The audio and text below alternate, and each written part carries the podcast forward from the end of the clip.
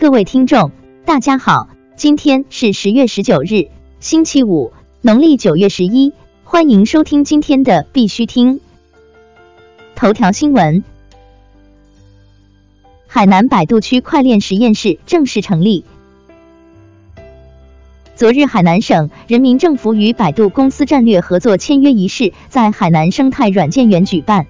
海南省工信厅、百度公司、海南生态软件园三方将共同建立百度区块链实验室。中国首个哈萨克斯坦经济研究中心在杭州开设。据哈通社消息，中国首个哈萨克斯坦经济研究中心昨日在杭州举行开幕仪式。经济研究中心由哈萨克斯坦驻中国大使馆和哈萨克斯坦驻中国上海领事馆支持下设立。研究中心主要目标为加强与阿斯塔纳国际金融中心之间的合作。研究中心将为数字经济、区块链技术、新创项目以及电子商务领域交流经验起到重要作用。国内新闻：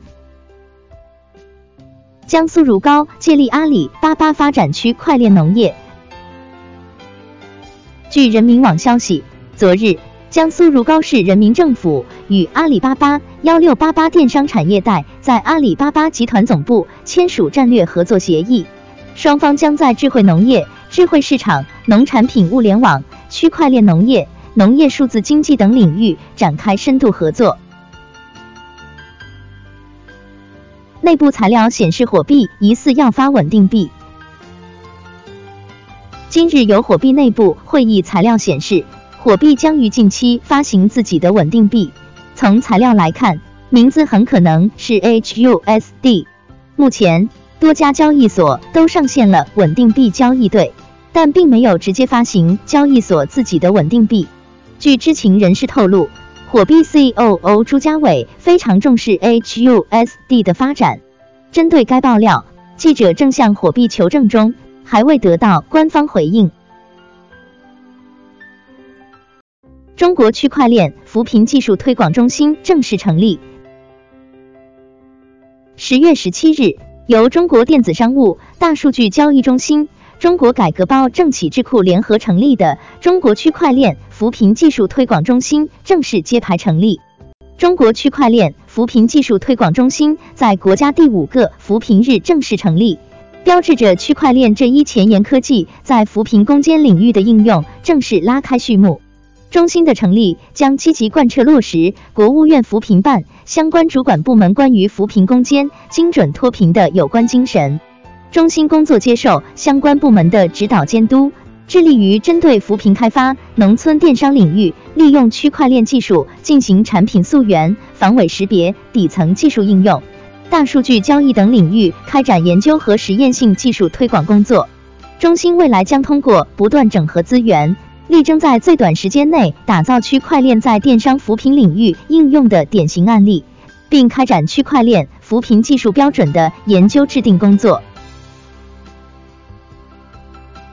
港交所表示，区块链应用于证券交易结算共五大优势。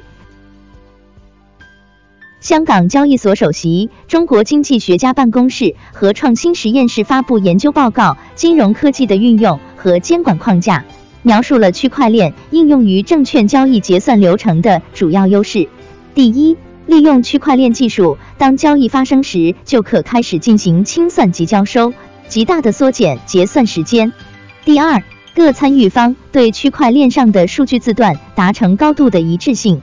有利于参与方对数据快速处理，极大的提高结算效率。第三，通过智能合约自动验证，降低券钱不足无法清算的风险。智能合约自动完成券钱划转，降低了人工操作错误的风险。第四，利用区块链储存交易确认，投资者能实时收到交易结算通知。第五，在分布式账本下。所有参与方共享同一个账本，并维护它。利用数据加密、时间戳、数据隔离等，使得区块链下的记账方式比中心化的总账本具有不可篡改性，交易所的维护成本更低。央行征信管理局局长表示，国内征信或可利用区块链技术提供支持。据二十一世纪经济报道，十月十八日，央行召开媒体沟通会，会上，央行征信管理局局长万存之对征信业发展等情况进行了介绍。他透露，目前百行征信已与两百四十一家机构签署信用信息共享合作协议。涵盖 P2P 网络小额等，并于十月十二日与部分机构正式开始系统接入测试工作，预计今年底可向市场提供个人征信服务。万存之称，目前正在做这方面制度方案，这是下一步工作重点。他表示，现在一些发达国家也在研究通过替代数据、非信贷数据、大数据、区块链等技术，把一些征信。金融服务没有覆盖的人群纳入服务范围。贵州区块链智慧公益平台正式上线。据新华网消息，日前，贵州省扶贫基金会搭建的区块链智慧公益平台正式上线。贵州省扶贫基金会与 Cross 区块链技术公司携手合作。运用区块链技术的可溯源、不可篡改数据、加密、安全等特征，实现公益活动过程中信息与行为的全流程存证、全周期追溯与审计，公益款项的使用记录和流转过程都登记到区块链上存证，做到整个工艺流程的高度透明。国际新闻。济州岛预计明年申请济州区块链特区。韩国济州岛准备明年申请济州区块链指定特区，培养区块链产业与区块链企业，以致提供更多的工作岗位，并且以自行制定方针的方法来发展虚拟货币区块链行业。CFTC 首次针对比特币相关的反欺诈执法行动获胜。据 CoinDesk 报道，美国商品期货交易委员会 CFTC 赢得了针对 Nicholas Gelfman 及其公司 Gelfman Blueprint 的法律斗争。该公司实施以比特币为中心的庞氏骗局。据报道，2014年至2016年初，Gelfman Blueprint 及其首席执行官开展了一项计划，成功向80位客户索取60万美元。声称客户可以通过该公司的自营交易算法赚钱，然而客户资金被用来偿还以前的客户，从而使该计划的资金一直维持不变。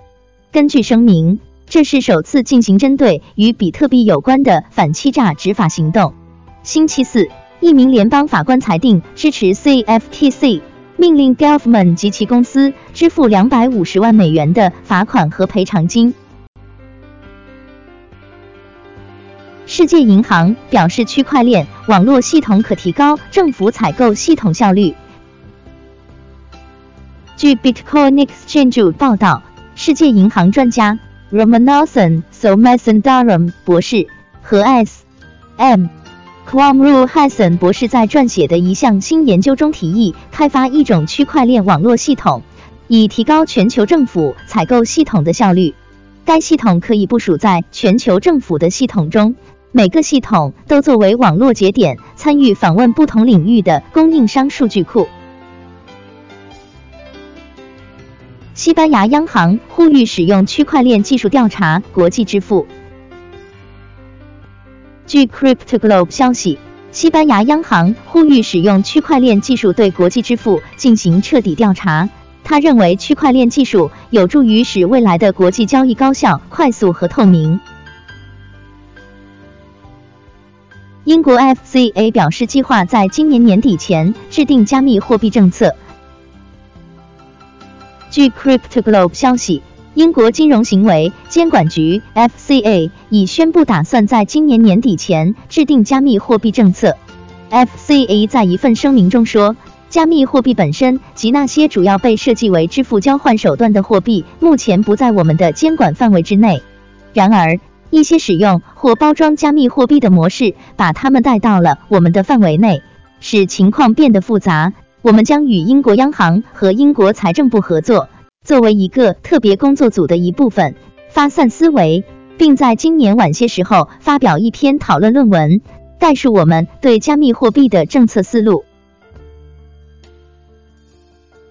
今天的必须听新闻播报就到这里，更多信息敬请关注我们的微信公众号“必须听”。感谢各位听众的支持，祝大家周末愉快，下周见。